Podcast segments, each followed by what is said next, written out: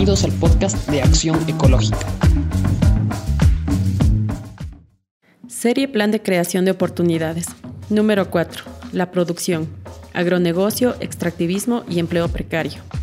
El eje económico del Plan de Creación de Oportunidades presentado por Guillermo Lazo incluye un objetivo para el fomento de la productividad y competitividad en los sectores agrícola, industrial, acuícola y pesquero bajo el enfoque de la economía circular. Lo que allí se encuentra no tiene nada que ver con las identidades socioecológicas que existen en nuestro país y que han cumplido un papel importante en el surgimiento de los diversos sistemas de producción y alimentación locales. Nada tiene que ver con apoyar al fortalecimiento de la producción campesina, la pesca artesanal y la pequeña producción, como bases de la soberanía alimentaria que garantizan la alimentación sana para la población y restauran los espacios naturales degradados por el agronegocio, el extractivismo y la construcción de megaobras.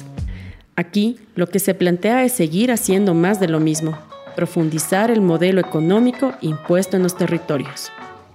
Entre las metas del 2025 del mencionado objetivo, varias están relacionadas con la producción agrícola, entre ellas aumentar las toneladas por hectárea, un indicador ampliamente cuestionado, pero que se sigue utilizando para promover el modelo de la revolución verde y ocultar sus defectos letales en la salud humana y de la naturaleza por el uso de fertilizantes sintéticos y aerotóxicos que acompañan a las semillas industriales.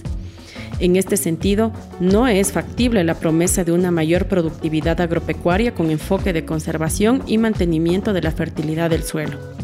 Otra meta planteada es incrementar las exportaciones agroindustriales y agropecuarias. Esto tiene mucho que ver con la respuesta a las demandas del mercado internacional que se pactan en los tratados de libre comercio. Todos estos acuerdos promueven la expansión del agronegocio, que es controlado por las élites económicas vinculadas a la exportación de banano, camarón, pesca blanca, cacao, flores, brócoli, abacá, entre otros. El plan instrumentaliza a ciertos actores de la producción campesina que cumplen un papel importante en el debate de las políticas públicas para el agro y la soberanía alimentaria. Un ejemplo es el esperado aumento del 4 al 25% de productores registrados bajo la categoría de agricultura familiar campesina que se vinculan a los sistemas de comercialización, quienes, al ser mayoritariamente controlados por la agroindustria, se convertirían en simples proveedores de materia prima provocando el abandono de sus prácticas agrícolas tradicionales. Asimismo, el aumento del riego tecnificado para los pequeños productores beneficiaría a las grandes empresas. El incremento del costo de alimentos de producción nacional en la canasta de los hogares ecuatorianos permitiría que la agroindustria obtenga mayor control del mercado alimentario nacional y desplace aún más a la producción campesina de pequeña escala que ya está amenazada constantemente por políticas que privilegian los productos ultraprocesados. La gravedad de la crisis ecológica ha generado nuevas dinámicas de lucro bajo el paradigma de la economía verde.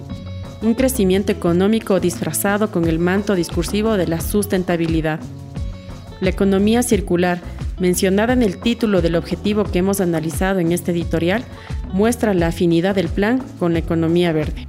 Sobre la economía circular, Joan Martínez Dalier, una de las voces más reconocidas internacionalmente en el campo de la economía ecológica, dice, Esa moda de la economía circular es ridícula.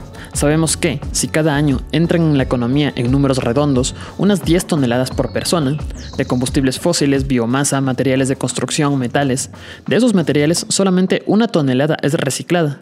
Todo lo otro es material fresco, que viene de las fronteras de la extracción. La economía industrial es entrópica, no es circular, es cada vez más entrópica. Vale como ejemplo la industria camaronera, una de las principales responsables de la destrucción de inmensas áreas de manglar y tierras agrícolas y humedales, cuyas exportaciones han aumentado significativamente en los últimos años sin que haya ninguna acción de reparación ni restauración. El plan se propone elevar el valor agregado en el sector camaronero, es decir, abrir más plazas de empleo, pero de carácter temporal según las épocas de siembra y cosecha camaronera, empleos que afectan a la salud de las y los trabajadores. Igualmente groseras resultan las oportunidades de empleo derivadas de la investigación científica con transferencia de conocimientos, pues esto legitimaría la extracción del conocimiento de los pueblos y los pondría en condición de explotación laboral para servir a los nichos de mercado. Con el plan de creación de oportunidades no habrá lugar para la autonomía. El trabajo precario y la impunidad frente a graves daños ambientales y de la naturaleza no pueden ser parte de la política pública. Acción Ecológica, 25 de octubre del 2021.